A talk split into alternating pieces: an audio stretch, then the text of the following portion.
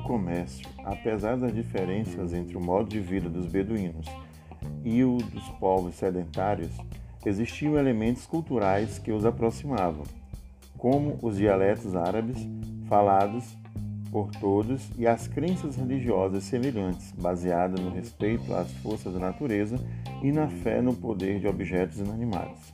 No decorrer do tempo, surgiram locais de devoção e peregrinação no interior da península, especialmente ao redor das comunidades sedentárias. Um desses locais foi a cidade de Meca, que começou a se desenvolver no século 7 depois de Cristo.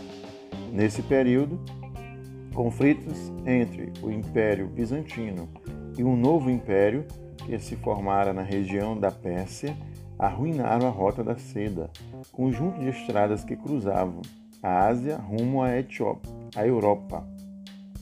Por ela, comerciantes transportavam grande variedade de artigos, muitos deles oriundos da China, os quais chegavam até o mundo mediterrâneo.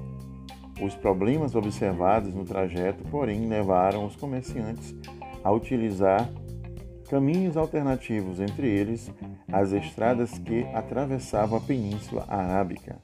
Um dos pontos centrais dessas novas rotas comerciais era justamente a cidade de Meca.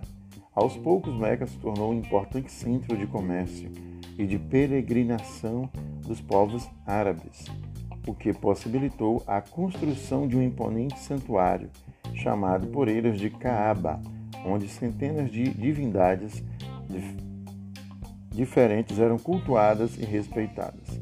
O equilíbrio político dessa região, contudo, se transformou no início do século VII depois de Cristo.